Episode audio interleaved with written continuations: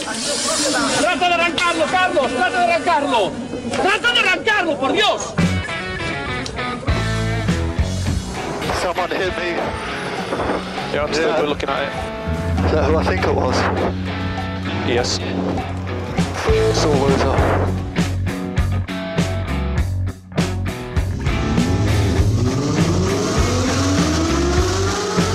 Izquierda buena más ojo corta, se cierra poco.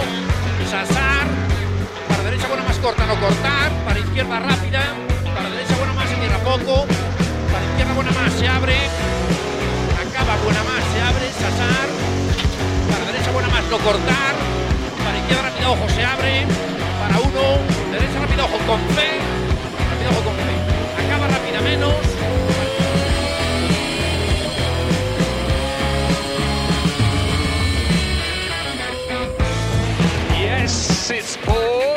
Pole.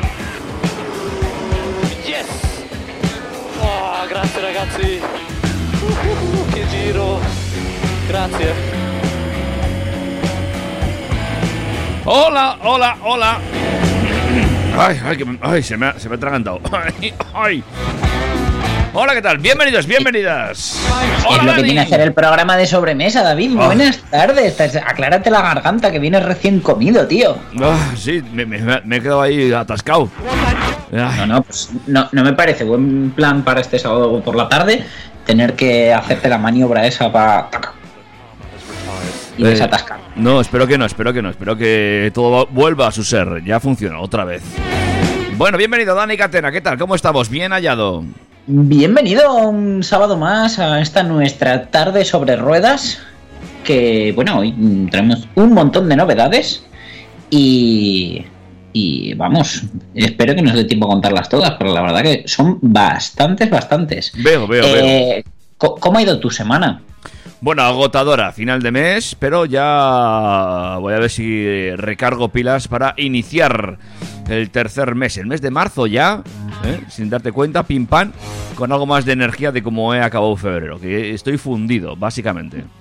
Bueno, ya sabes que todavía nos queda el día de hoy y mañana, 27 y 28 de febrero. La semana que viene veremos datos de matriculaciones. A ver si realmente este mes ha sido tan hecatómbico como, como pintaba y como se ha dicho en los medios. Ya, ya veremos qué se ha matriculado, qué no, si la gente ha decidido gastarse el dinero, si no lo han hecho. Y, y yo te traigo anecdotita ¿Anecdotitas? Venga. Sí, ¿te acuerdas que, no sé, ayer o antes de ayer, te conté que mi coche había pedido cita al taller él solito para Ah, cambiar el aceite? Sí. Pues como he dicho que mm, lo voy a aplazar un poquito al cambio de mes, el coche ha decidido encenderme la luz de avería motor para equilibrar el universo. Muy bien, muy bien. ¿eh? Esto es lo que tienen que hacer los coches inteligentes. Te lo juro, doy el contacto y me sale ping. Revisión en 4.400 kilómetros o un día, que por eso el coche se había autogestionado la cita con el taller. Sí. Me quedo mirando el mensaje, arranco y digo, esa luz al arrancar se tenía que apagar y efectivamente ahí está ese check engine estupendo en mi viejo Volkswagen. Bueno, pues es- es- insisto, es lo que tienen que hacer los coches inteligentes. Cualquier día, ¿eh? los coches irán solos al taller. Pero, Pero si la, la culpa es mía por hacerlo inteligente, si es que ese coche no tenía que comunicarse con el taller, pero le puso un cacharrito de estos que nos fiscalizan para que los talleres nos puedan mandar publicidad y nos puedan hacer las revisiones y esas cosas. Y pues, mira, me he cavado mi propia tumba. sí, sí, no, que a ver, que está muy bien que te fiscalicen, pero ya, hombre, déjame vivir, ¿no? Igual este mes no me va bien, ¿eh? Porque que vaya el coche solo al, al- al taller me parece fantástico. Si paga en la factura, ¿ah? Efectivamente, que vuelva cuando quiera. claro. Hay un chiste buenísimo que dice, hey tío, me compra un coche autónomo. ¿Y dónde está? No sé. En fin, bueno, vamos con el tema. ¿Qué tenemos hoy, Dani, por favor? Pues mira, tenemos de entrada la DGT, como siempre, que alargan la fecha de caducidad de los triángulos. Un Atento. tema más que mascado aquí en TurboTrack, pues le vamos a dar otra vueltita de tuerca. Sí. Eh, con una fecha que se aleja y otra que se acerca, que deberías marcar el 11 de mayo en tu calendario y no porque el 9 sea mi cumpleaños. Ah, vale, perfecto. No hay barbacoa entonces. Terminaremos el bloque de la DGT con multas y coronavirus. ¿Quién se iba a imaginar que, en plena, espero, salida de la pandemia, fuéramos a hablar de esto. Pues ya ves. Habrá que recaudar. ¿Qué más? Lo que hemos visto también ha sido el Ionic 5, que ya se ha hecho oficial, ya se han visto imágenes del primer Hyundai de la gama Ionic, que bueno, no, tenemos muy claro, pero parece que, que se convertirá en marca propia, pues ya, ya tenemos un primer modelo. Vale. Hablando de primeros modelos, tenemos al Cupra Formentor que esta semana por el tercer aniversario de Cupra nos han regalado el VZ5 que ya es casi una realidad y además sabemos cuántos va a haber disponibles para venta. Mm, habrá tortas para llevarse uno de estos. Aprovechando que estamos en Cupra, eh, hablaremos del Born, ahora sin determinante. Sin determinante, ¿vale? Luego me cuentas eso. Te lo explico luego, haremos una clase de lengua y gramática. Vale, venga. Hablando de lengua y gramática, Sanyong ha cambiado el nombre al XLV. De vale, marketing, no sé. vale, vale, venga, luego me explica también eso. Igual es que lo han hecho más pequeño y ahora en vez de XLV es LV o MV. Bueno, esto de las tallas tiene un problema, vete a Zara, ya verás tú. Sí, el problema no son las tallas, el problema es que la M de Zara y la de Berska no se parecen. Por eso. Otro que no se parece a ninguno de los que hay a la venta es el Toyota Mirai, el coche de hidrógeno que llega a su segunda generación, ya se ha presentado en España. Muy bien, muy interesante esto del hidrógeno. Veremos, veremos. Y hablando de cosas españolas, tenemos otro premio más para SEAT. Eh, van a tener que comprar una vitrina muy, muy grande. Venga, pues estaremos atentos a ver cuál, qué premio se ha llevado esta vez SEAT. Enfilaremos la recta final con el Audi e-tron GT, ya sabéis, el primo pobre del Porsche Taycan. Ujú. Pero que es Y chulísimo. hablaremos del ranking Green Cup, porque hay que acabar el programa siendo verdes. Vale, pues todo eso es lo que vamos a ver a partir de ahora y durante los próximos 55 minutos aquí en TurboTrack. No sin antes recordarte las vías de comunicación que ya están operativas. Como siempre, las 24 horas del día, cuando os contestemos ya es otro tema, nos tenéis en Instagram en arroba turbotrackfm. También estamos en eh, el correo electrónico info arroba turbotrack.es. Y si pasáis por Facebook, dejadnos un me gusta y saludadnos en la cuenta, en la página TurboTrack con el logo chulo.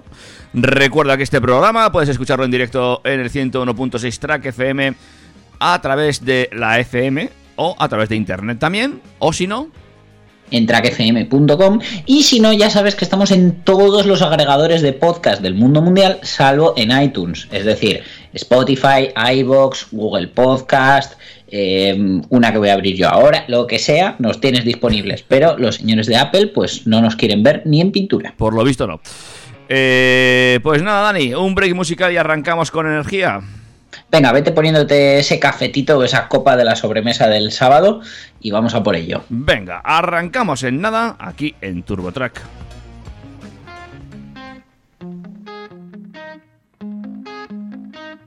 El autobús aceleró en el charco, le vi los ojos, fue mala fe.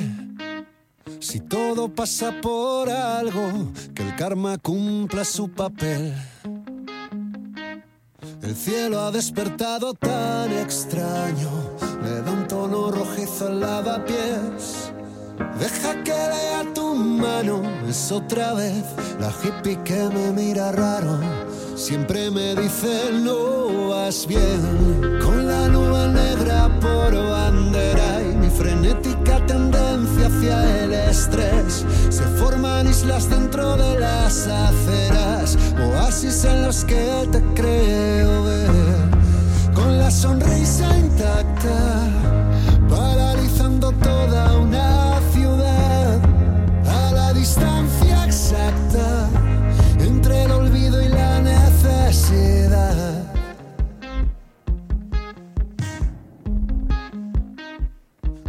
Demasiados candados, la valla no lo soportó. Quizá fue premeditado, un acto de liberación. En el borde del puente, los curiosos se acumulan, viendo cómo se hunde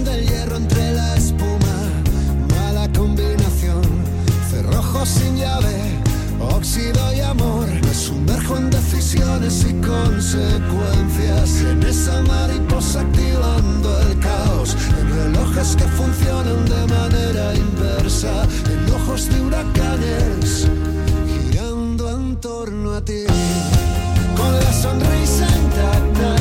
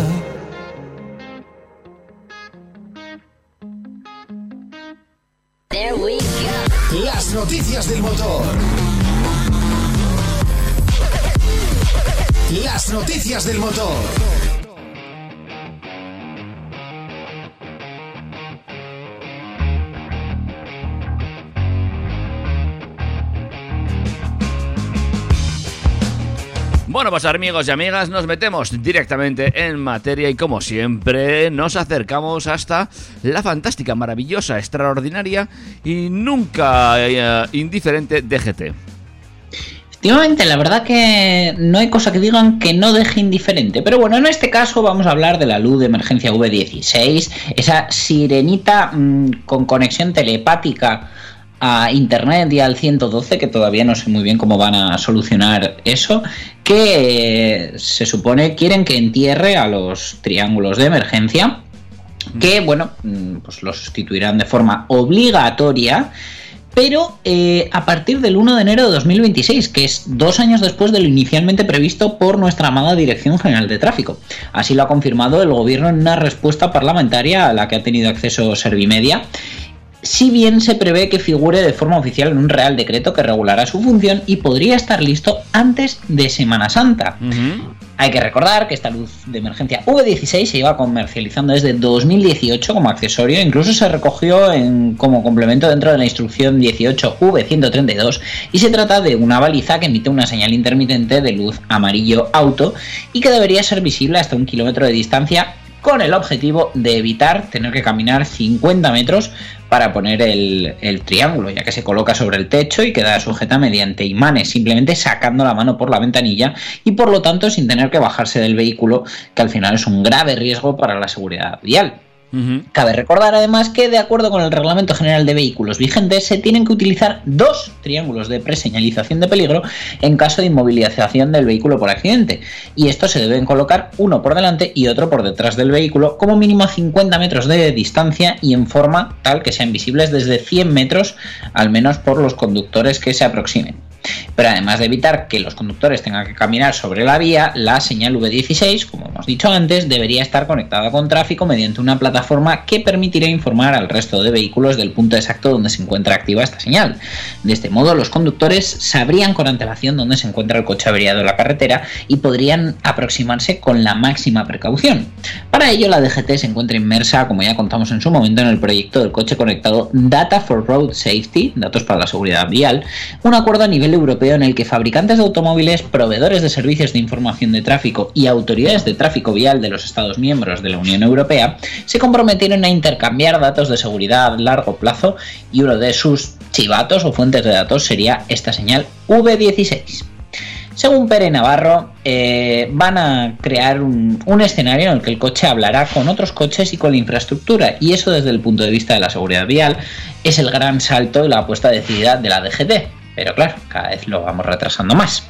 En cualquier caso, habrá que esperar a ver el Real Decreto que aprueba el Ejecutivo, pues existen dudas sin resolver en torno a la luz de emergencia. Por ejemplo, qué va a ocurrir con las furgonetas, autobuses o camiones en los que no será posible colocar el dispositivo en el techo, salvo que seas Spider-Man. ¿Será finalmente un elemento complementario a los triángulos de emergencia? Bueno, veremos a ver si por fin de cara a Semana Santa tenemos ese Real Decreto que establezca un poco de luz en este accesorio. Bueno, me da a mí que esto de la luz de emergencia va a traer cola, ¿eh? Ya lo comentamos en su momento, sobre todo el tema este de que vaya conectada, porque hay algunas que ya parecía que iban a imponerse, ahora resulta que va a ser que no, lo ya veremos. De momento, los triángulos en el maletero, como siempre, con su chalequito y sus cositas estas bonitas, ¿eh? Por si acaso, desde luego, en el maletero los chalecos y en el parabrisas la pegatina energética. Ah, porque nuestro querido Pere Navarro, director general de tráfico, ha asegurado que eh, el posible cambio de las etiquetas medioambientales de los, de los vehículos no tendrá efectos retroactivos y será realizado de acuerdo con el sector y consensuado también con las ciudades.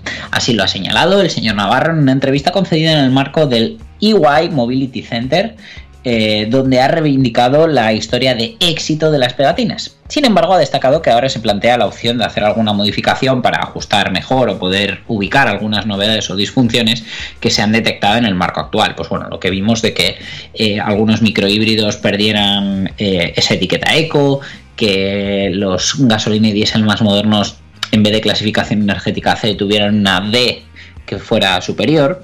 Y bueno, en este sentido he insistido que eh, en estos cambios no pueden tener efecto retroactivo ya que es un tema de seguridad jurídica y la gente se ha comprado el vehículo en función de su etiqueta. No se les puede decir que aquello que se han comprado después ya no vale y se, y se cambie la norma, según ha subrayado. Desde luego, pues a mí me haría poca gracia. Lo que también te digo que bueno, el tema de las etiquetas ha ayudado mucho en marketing, sobre todo a algunas marcas y sobre todo con el tema de los microhíbridos. Además ha querido hacer eh, hincapié en que eh, las actuales pues van a tener validez de momento y van a seguir haciendo el servicio que hacían hasta ahora y ha puesto de plazo hasta el 1 de julio para hacer estos cambios que tendrían que ser consensuados con sector y con ciudades. Entre otros temas, Navarro también se ha referido a la bajada de la movilidad durante el 2020 debido a la crisis del coronavirus, sobre lo cual ha indicado que la bajada de la actividad económica hará que este descenso se mantenga entre un 10 o un 15% aún después de superar la pandemia, pero poco a poco se irá recuperando según ha reivindicado. A pesar de que esto ha supuesto un descenso histórico de las muertes en carretera, ha puesto el foco en los usuarios vulnerables que han superado a los muertos en vehículos de cuatro ruedas. Ha destacado la importancia del vehículo conectado en el ámbito de la seguridad vial, ya que permitirá que los conductores sepan con más antelación todavía la existencia de ciertos elementos en la carretera y puedan evitarlos. A mí que me da que este señor se ha puesto a fabricar bombillitas de estas sirenitas del techo. Sí, es probable. En fin.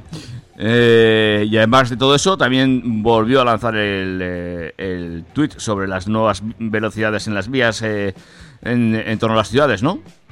Efectivamente, sí, porque eh, ya deberías estar marcando en tu calendario el próximo martes 11 de mayo, que será cuando yo haga dos días de mi cumpleaños, y es la fecha elegida por la DGT para la entrada en vigor de una de las reformas de mayor calado para los que conducimos a diario por ciudad, ya que esta reforma, impulsada por Pere Navarro, para, según él, atajar la mortalidad en accidentes urbanos, atropellos a peatones y ciclistas fundamentalmente, va a limitar a 30 km por hora la velocidad máxima en algunas vías y a 20 en otras vías. Los entresijos, eh, bueno, ya hemos hablado de ellos mil veces, pero es importante que eh, recordemos que esta reforma va a afectar a toda futura circulación en núcleos urbanos. Y es que eh, no es una medida que solo algunas regiones o grandes ciudades vayan a implementar, es que afecta al conjunto de todo el territorio español. Y hasta la fecha el límite de velocidad en ciudad genérico era de 50 km hora y tras esta reforma los 50 km hora seguirán siendo posibles, pero solo en vías de gran capacidad con dos o más carriles por sentido.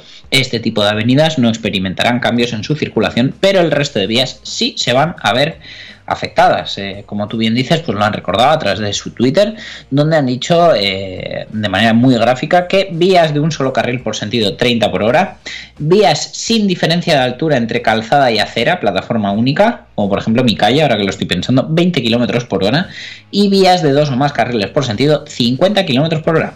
En las calles de un solo carril por sentido, que son las más comunes en cualquier núcleo urbano, la velocidad va a quedar limitada por ley a esos 30 km por hora. De esta forma se pretende que la mayor parte de atropellos sean evitables o al menos se minimicen sus consecuencias. Como es lógico, el régimen sancionador se va a modificar de acuerdo a estos nuevos límites, los radares fijos van a ser reajustados también a estos nuevos límites y circular a velocidades de 35 km por hora ya conllevarán una eh, sanción grave multada con 100 euros, aunque en ese rango todavía sin pérdida de puntos de carné. En verdad, la multa se va a aplicar a velocidades superiores a los 31 km hora, pero el margen de error de los cinemómetros es del 5% en estos momentos y bueno, pues nos va a permitir llegar a esos 35 sin multa. Por último, hemos de tener en cuenta que se introduce ese nuevo límite de 20 km por hora en vías de plataforma única que, como ya hemos explicado, son las vías en las que vehículos y peatones comparten espacio. Acera y calzada estarían unificadas.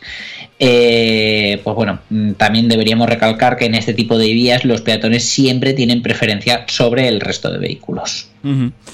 Bueno, pues tomamos buena nota, amigos y amigas. Ya veis que la DGT se pone las pilas, sobre todo, y ya verás tú eh, cómo aumenta la recaudación, especialmente en ciudad, porque a ver quién va en coche a 30 km por hora. ¿Va a ser complicado? No. Lo siguiente. Bueno, yo creo que, eh, a ver, en realidad yo me he hecho muchas veces las manos a la cabeza con este tema, pero en callecitas así estrechas y pues es que no sé, será que Pamplona es una ciudad muy pequeña y no tenemos calles lo suficientemente largas, pero la realidad es que yo me he estado fijando y rara vez paso de 40 en esas calles. Y ya te digo yo... atasco, quiero decir. Otra cosa es que luego cojas una avenida como es Pío 12 o la avenida Bayona aquí en Pamplona que se te escapa un poco el pie y dices, ojo que me pongo a 70. ya te digo yo que hay un mar de un radar que se está forrando ahora mismo aquí en Pamplona. Por ejemplo, que está frente a la estación de tren, ¿eh? que es una vía de 30, aunque está mal señalizada. Pero ahí lo dejo. Eh, un saludico al Ayuntamiento de Pamplona, de mi parte también. Ah, pero eso no era un cajero automático. No, no. Bueno, sí, es un cajero automático para el ayuntamiento, para eso sí. En fin. Es una fuente recaudatoria. Y ya la última, venga, ¿con qué más nos van a multar?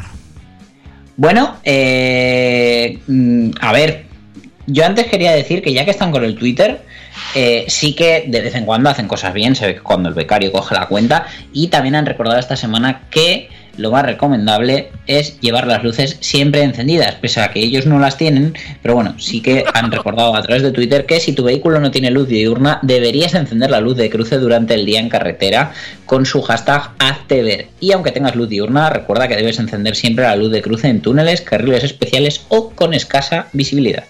Usa bien tus luces, ha sido el mensaje que han lanzado, eh, pese a ellos no tenerlas. Bueno, eh, bueno, como, mi coche ya lleva luz diurna, esto es algo que no se me olvida, gracias a Dios.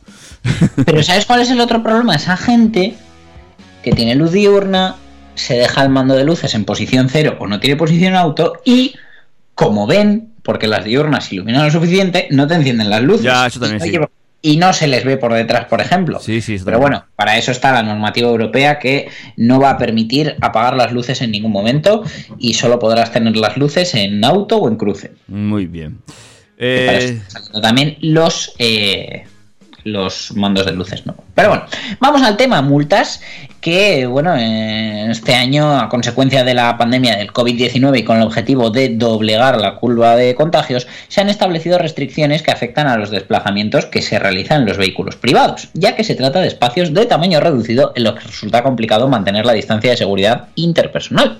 Una de las restricciones impuestas en cuanto a los desplazamientos que se realizan en los vehículos privados es el uso de la mascarilla. Los agentes, tanto policías como guardias civiles, pueden sancionar a las personas que no cumplan con la ley.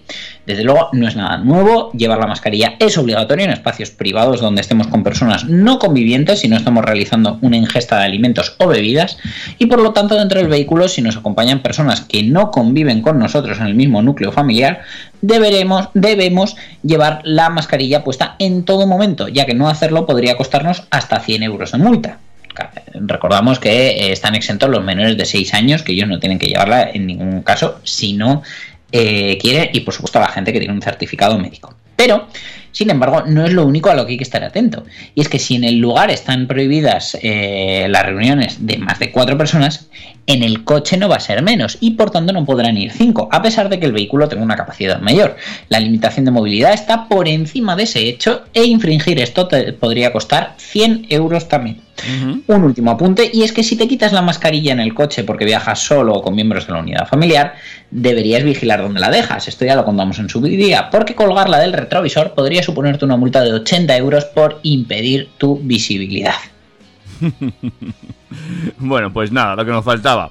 Eh, ahora hay que llevar la mascarilla también en el coche, mucho cuidado donde la cuelgas. Veremos a los agentes de tráfico parándote y preguntándote si vives con la persona que llevas al lado o no. Verás, verás. Saca el libro de familia, espera la factura de la luz, porque legalmente no estamos casados, pero yo pago su factura de la luz y él paga la mía del teléfono, etc, etc, etc. Ay, señores, amigos y amigas, qué cosas. Eh, ¿Hacemos un break musical?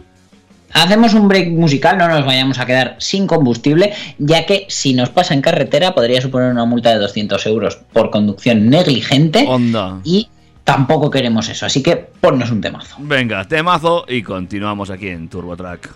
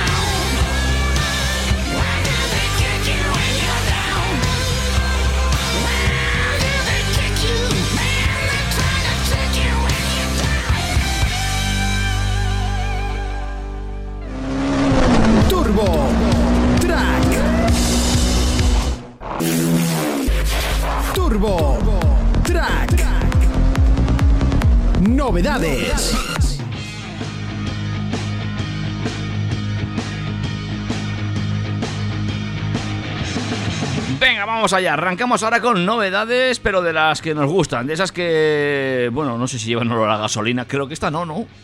No, esta no lleva nada de olor a gasolina porque es el primer modelo 100% eléctrico que va a lanzar bajo su gama Ioniq la coreana Hyundai. Este cero emisiones que va a disponer de hasta 480 kilómetros de autonomía eléctrica con una sola carga, el Ioniq 5.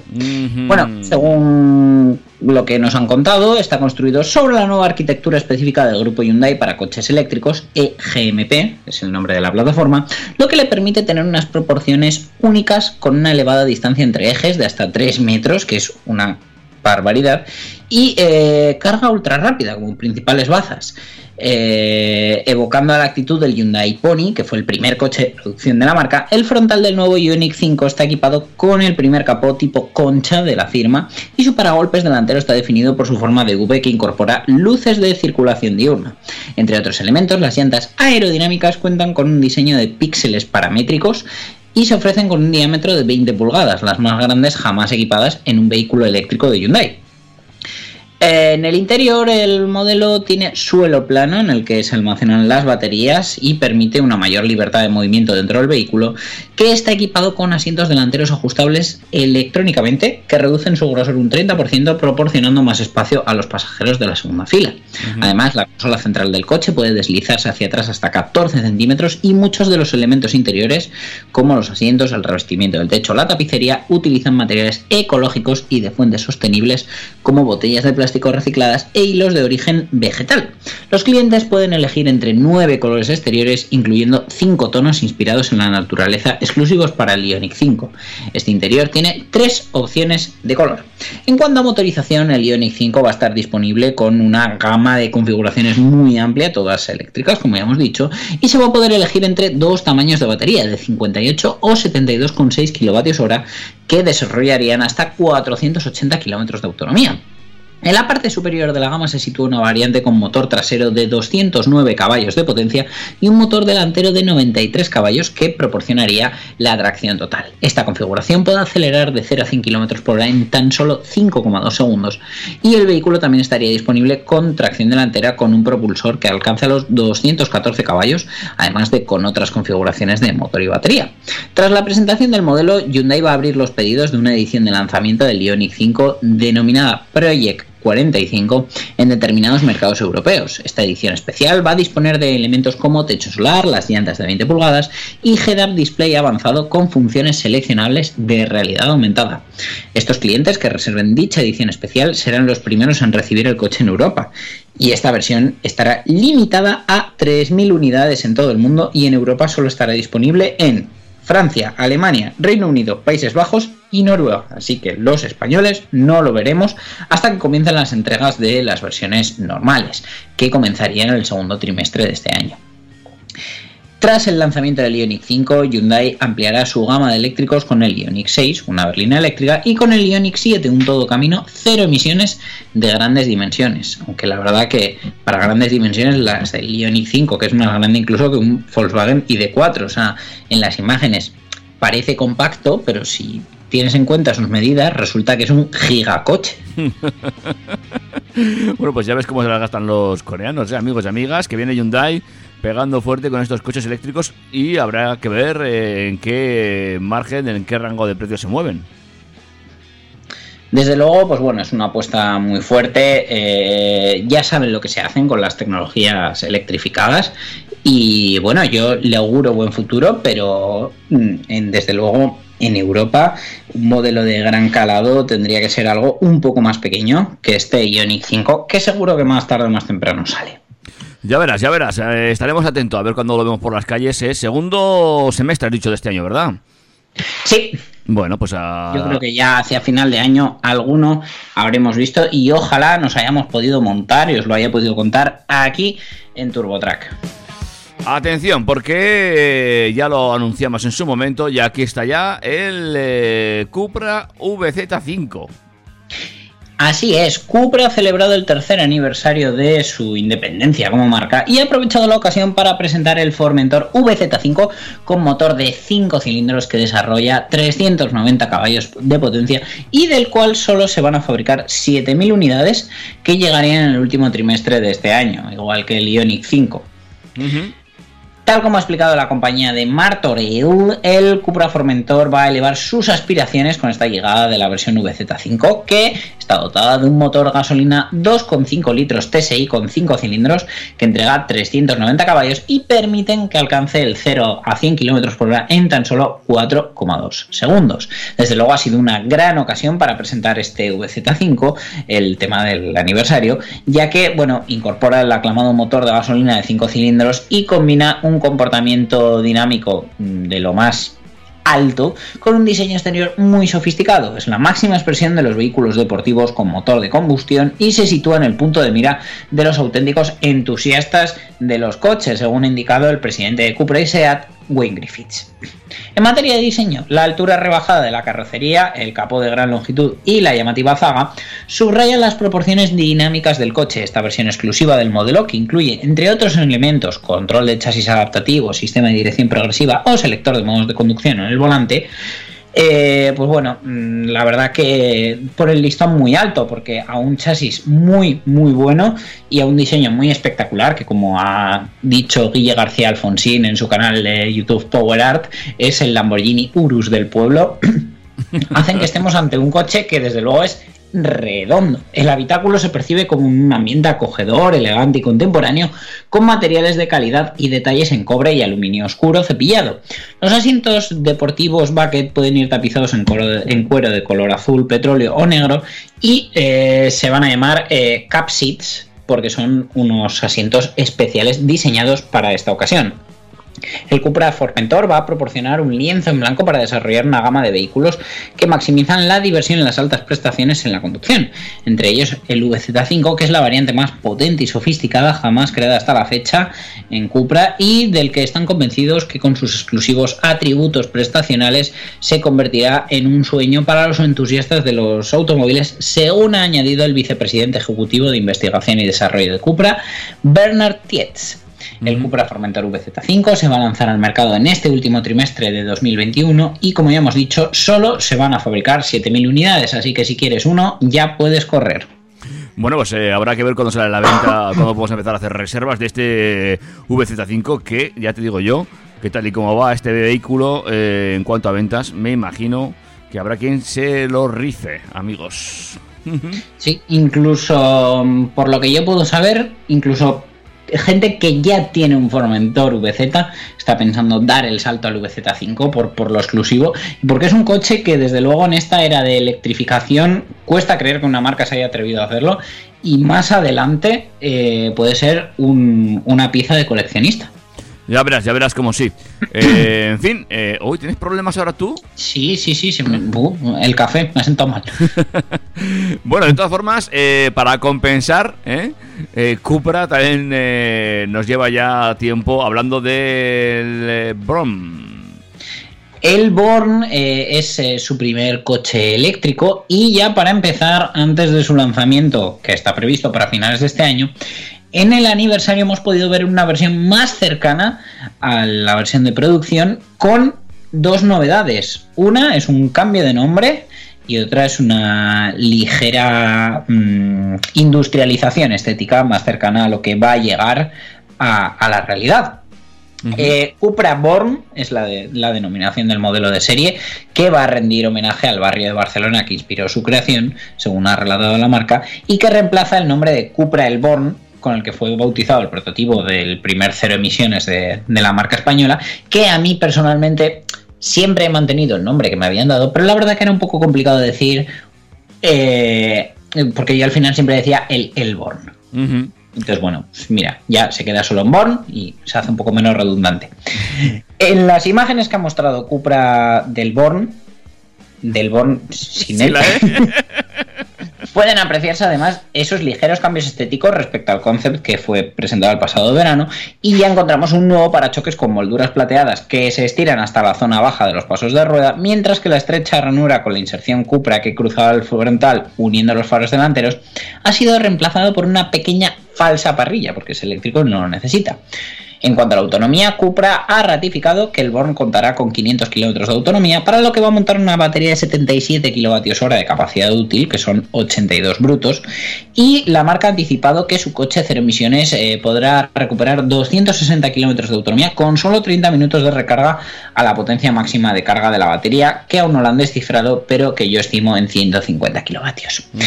En lo que a prestaciones se refiere, el Cupra Born monta un tren de propulsión completamente eléctrico y le permitiría pasar de 0 a 50 km hora en tan solo 2,9 segundos, si bien la firma aún no ha revelado más detalles. Además de la comercialización, Wayne Griffiths, presidente de Cupra, en este acto del tercer aniversario, ha asegurado que este vehículo también se ofrecerá bajo contratos de suscripción con una cuota mensual que incluirá el uso del vehículo y otros servicios relacionados. Es decir, los clientes podrán adquirirlo en propiedad de modo tradicional o bien podrán optar por una suerte de renting con el que se presupone que habrá alguna diferencia eh, a fin de captar a la clientela más joven y la más indecisa para conocer el precio. Eso sí, nos va a tocar esperar y eh, bueno, sí que es cierto que el lanzamiento de este Born va a traer consigo la implementación del modelo de agencia, un sistema disruptivo que reforzará la presencia online de la red de concesionarios, según ha explicado Cupra. Eh, asimismo, la compañía tiene planeado abrir más City Garage Stores en zonas céntricas de algunas grandes urbes. Y eh, bueno, es que el primero ha sido el de Ciudad de México, ya tenemos Hamburgo, Barcelona con Casa Seat. Cupra prevé inaugurar una nueva City Garage Store en Múnich en la segunda mitad de este año. Incluso sabemos que va a haber una en Bilbao. El objetivo es alcanzar los 800 puntos de venta a finales de 2022. Este Cupra Born va a iniciar su producción en la planta de Zwickau en Alemania a partir de la segunda mitad de 2021, de manera que estamos muy cerca de conocer su aspecto y características al detalle. Ay, qué ganicas de que pase este año y ver estas cositas ya circulando por la carretera, amigos. Ay, sí, yo si te digo la verdad, fíjate, es uno de mm, mis candidatos favoritos a, a tener el garaje dentro de dos o tres coches. Pues veremos, veremos si es así, ¿eh? veremos esa forma de venta eh, por suscripción, cómo se implanta aquí en España y si acaba funcionando. Como deberemos ver si funciona esta estrategia de marketing, porque igual que Cupra ha cambiado el nombre al Elborn, el fabricante surcoreano Sanyong eh, va a ampliar en España eh, durante la primavera la gama del Tivoli con el modelo XLV al que va a cambiar el nombre por el de Tivoli Grand y le va a incorporar mejoras en el diseño que lo van a acercar todavía más al del Tivoli original. ¿vale? El Tivoli Grand va a montar el motor gasolina G15T turbo de 4 cilindros, 1,5 litros y 163 caballos que se puede combinar con cambio manual de 6 velocidades o automático también de 6. Va a estar disponible en 4 niveles de equipamiento y va a ofrecer desde su lanzamiento una versión de gas licuado de petróleo GLP con el que obtiene la pegatina ECO de la Dirección General de Tráfico, al menos a día de hoy. Equipará de serie el sistema avanzado de seguridad Sanyong SAS que incluye el sistema de frenada automática de emergencia, advertencia de salida de carril, sistema de permanencia en el carril, sistema de aviso de avance del vehículo delantero, sistema de advertencia de fatiga o sistema de alerta de distancia de seguridad. Este Tivoli Grand va a disponer de un maletero de 720 litros, ampliable a a 1440 con la segunda fila de asientos plegada, y según Sanyon la longitud de carga del modelo es de 1,87 metros, lo que permite transportar una bicicleta de adulto en el interior sin tener que quitarle las ruedas. Mm. Una gran noticia para todos los ciclistas barra chirrindularis Mendizábal que tenemos eh, en esta nuestra zona. Bueno, pues eh, veremos cómo queda al final este Gran Tivoli. eh, en fin, San John ahí entrando, dándolo todo con este, con este bonito coche. Bueno, al final eh, ha visto que está vendiendo bien el Tivoli, que es prácticamente eh, la punta de lanza de su gama, y han decidido pues explotarlo hasta el punto de decir, oye, mira, unifico un poco como, como han hecho marcas como Fiat con la gama del 500, por ejemplo, o Mini, que todo ronda alrededor de un modelo en diferentes formatos, como aquel que dice. Y bueno, sin duda también va a ser más fácil para, para el cliente que desconoce la marca, que por suerte por desgracia, más por desgracia, Sanyo no es una marca poco conocida, pues bueno, va a ser más fácil comprender su filosofía de esta manera. Es verdad, es verdad. San John no termina de cuajar aquí y, bueno, eh, a excepción de eso, del Tivoli, que se tiene unas buenas ventas, veremos si esto, pues como tú dices, hace incrementar la presencia de la marca en el mercado. Pero es que el Tivoli tiene un precio de partida muy atractivo y desde luego en grandes ciudades tienen una opción GLP muy muy económica que te permite tener uno de los coches más grandes y más baratos con etiqueta eco. El que también tiene etiqueta eco, bueno, eco no, cero, pero vamos, cerísimo. Es el Toyota Mirai, que ya se ha puesto a la venta en España en su segunda generación con eh, su pila de combustible de hidrógeno que cuenta con una autonomía máxima de 650 kilómetros y eh, que prevén vender en España, atención, 50 coches durante este año. Bueno, ni tan mal. Bueno, expectativas reales. Probablemente lo digan porque ya los tengan vendidos a alguna entidad. La nueva versión del Mirai va a llegar al mercado después del lanzamiento en 2015 de la primera generación y tras haber comercializado más de 11.000 coches en todo el mundo, que bueno, suena mucho, pero en todo el mundo y en seis años de vida, pues no son muchos. Lo que le ha permitido a la marca obtener muchos datos sobre la utilización y la demanda de los usuarios de este tipo de coches tan eh, escasos en el mundo, pero que desde luego eh, forman parte de la estrategia de electrificación general a la que terminaremos yendo todos. La llegada de este modelo de hidrógeno está en línea con el plan estratégico de Toyota a largo plazo, que contempla contar con una versión electrificada en todas sus gamas en 2025 y quieren comercializar 5 millones y medio de vehículos electrificados en 2030. De ese total quieren que un millón sean cero emisiones, es decir, que no sean híbridos. El nuevo Mirai utiliza la plataforma GAL de Toyota, que tiene una capacidad de producción anual mundial de 30.000 unidades. Este buque insignia de la firma nipona dispone de un diseño coupé, una longitud de 4,97 metros y una batería de 2,92 metros. Este vehículo tiene un peso cercano a los 1.900 kilos, un maletero de 300 litros de capacidad, con sus casi 5 metros de coche y se ha diseñado con el objetivo de maximizar el confort de conducción. Así se ha convertido en el modelo más silencioso de la historia de la marca. Como elementos diferenciales, el Mirai puede contar con un techo panorámico de más de 80 centímetros de largo, una pintura de 5 capas un sistema de iluminación con faros adaptativos BILED. El vehículo también incorpora la última generación del sistema de pila de combustible de Toyota con una potencia de 182 caballos que mejora un 10% el consumo en comparación con la generación anterior, hasta 0,79 kilos de hidrógeno por cada 100 kilómetros y aumenta un 30% la autonomía, hasta 650 kilómetros. Como elementos tecnológicos, el nuevo automóvil de la firma japonesa puede incorporar el sistema de eh, colisión con asistencia a la dirección que incluye intersecciones, control de crucero adaptativo de 0 a 180 km por hora, reconocimiento de señales, mantenimiento de trayectoria, asistencia a la dirección mejorado o sensor de parking con frenado automático. En España el nuevo Toyota Mirai eh, ya está a la venta, ya permiten pedidos, así que puede ser uno de esos 50 que Toyota estima que van a vender y se comercializa con dos acabados, denominados Vision y Luxury. El precio de partida son 65.000 euros que pueden reducirse hasta 61.000 en el caso de acceder al plan MOVES del gobierno para el que, por ejemplo, en Navarra no quedan fondos. Este lanzamiento lo que hace es certificar que el hidrógeno es una tecnología mm, que nos va a llevar hacia el futuro, pero que desde luego eh, tiene un gran hándicap y es el espacio, el volumen que ocupan las pilas de hidrógeno, que hacen que, fíjate, en un coche de 5 metros, que es lo que no compra nadie en España, tenga solo 300 litros de maletero, con lo cual, eh, si lo que queremos son consumos reducidos y autonomías altas en ciudad, desde luego un coche de 5 metros no es lo más adecuado en ciudad. Pues no, pero bueno, es un avance para ir mejorando poco a poco esta tecnología, entiendo. Veremos, veremos dónde acaba todo esto, pero el hidrógeno siempre ha estado ahí y bueno, son los chicos de Bueno, y esperemos que siga, por lo menos mientras tengamos agua seguirá habiendo hidrógeno. Bueno, eh, son los chicos de Toyota los que los ponen en marcha y veremos eh, hacia dónde les lleva esta tecnología consiguen consolidarla, pero bueno, también es cierto Bueno, que también está ahí Hyundai dando guerra con el Nexo, pero bueno, desde luego eh, los volúmenes de venta de los coches con pila de hidrógeno son marginales y a día de hoy eh, la red de suministro pues también es marginal. eso te iba a decir yo, el problema es seguramente el suministro. Un break y ya arrancamos con la reta final. Venga, Vamos para allá. ponme algo. Mm, Venga, te pongo. Una duna en el cristal para escapar felicidad. Debes tirarlo todo ensayando los coros, medio por bailar. Son mis noches sin dormir, las que le cantan a Machín.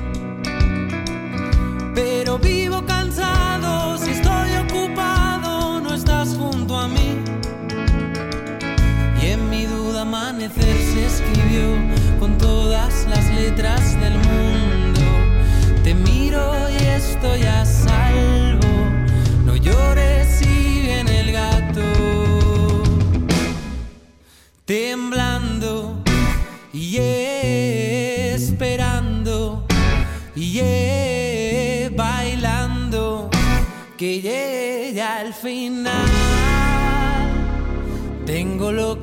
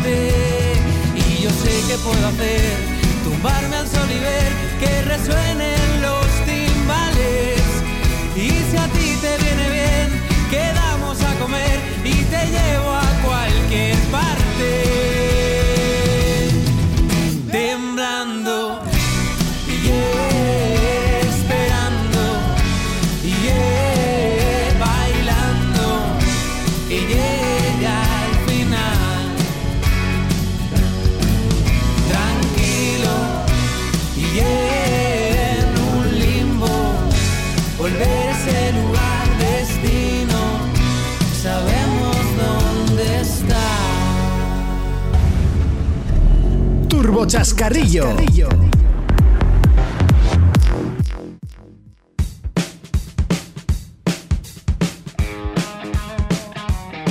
Arrancamos ya la recta final de este Turbo Track de esta edición. Creo que es la número 23, pero no tengo muy claro Sí, ya. XX, palito, palito, palito. Muy bien. Eh, número 23, donde la recta final pasa por premios y otras cosas. Sí, la cuarta generación del SEAT León ha sido distinguida con el premio ABC al mejor coche del año 2021, otorgado por las votaciones de los 34 miembros del jurado, todos ellos periodistas especializados del motor, y el voto del público, lo que diríamos el televoto, y de los suscriptores del periódico ABC. Tal como ha destacado SEAT, el jurado ha valorado en la elección del León su atractivo diseño, donde la tecnología de iluminación marca un antes y un después en la gama de la marca, el despliegue tecnológico con el que cuenta, su gran relación calidad-precio o el confort que ofrece. El premio ABC Mejor Coche del año 2021 conseguido por el León supone una gran satisfacción y un orgullo ya que se trata del galardón más prestigioso del sector del automóvil en España. Y además el premio ha recaído en nuestro modelo Superventas, todo un icono para eh, la marca, lo que supone una gran noticia y la muestra de la excelente acogida que ha tenido la cuarta generación del León, según ha destacado el director general de SEAT España, Miquel El Seat León obtuvo la mejor puntuación superando al resto de nominados, entre los que se encontraban el Audi Q2, el Ford Kuga, el Honda E, el Hyundai i20, el Kia Xceed, el Opel Corsa, el Peugeot 2008, el Renault Captur, el Toyota Yaris, el Volkswagen ID3 y el Volvo XC40 Recharge. La compañía española realizó una inversión de más de 1.100 millones de euros dirigida principalmente al desarrollo de esta cuarta generación del León así como la configuración de las instalaciones de producción del modelo que se ha diseñado y desarrollado en el centro técnico de SEAT y que se produce en la planta de Martorell, Barcelona. De esta manera, SEAT repite por segundo año consecutivo premio, ya que el mejor coche del año 2020 recayó en el Tarraco. Oye, Lo que te pues, digo, una vitrina enorme se van a tener que comprar para todos los premios que están cosechando con esta cuarta generación del León. eh, y que vaya así, que se refleje también en las ventas, es lo que le deseamos a la compañía española, ¿eh? Para ver si, bueno, acaban siendo punteros en este año tan extraño. Ah, qué bonito me ha quedado. Oye, Eh, esto por favor, o sea, tatúatelo o algo, tatúamelo. Bueno, pero dentro del grupo Vax ya empiezan a emitir pedidos de otro de los que, bueno, eh, no sé, coches eh, próximos a lanzarse.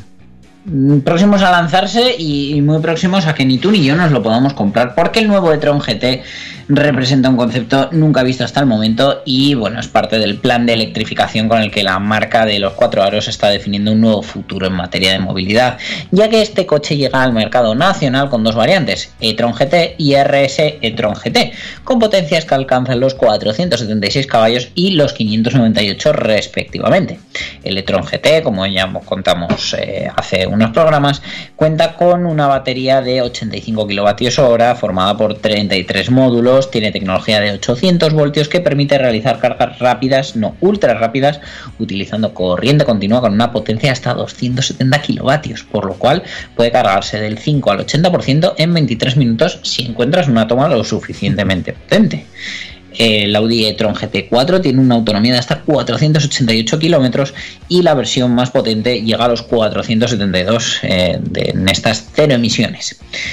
Eh, vamos a lo que nos interesa, porque desde luego, bueno, la configuración es inmensa como siempre en Audi. Os, os animo a que juguéis un poquito con el configurador, porque bueno, mm, tenemos tres tipos de asientos a elegir, eh, eh, 25.000 colores, todos los sistemas de asistencia a la conducción, eh, puedes poner asistente de visión nocturna, cámaras de entorno 360 grados, bueno, de todo.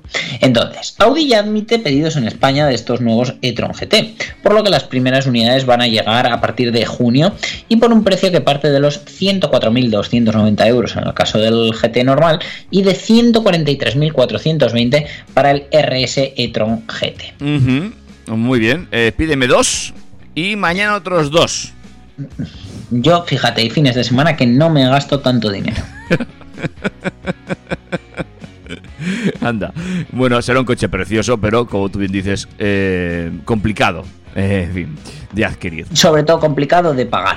En fin. Eh, ya por último, ese ranking.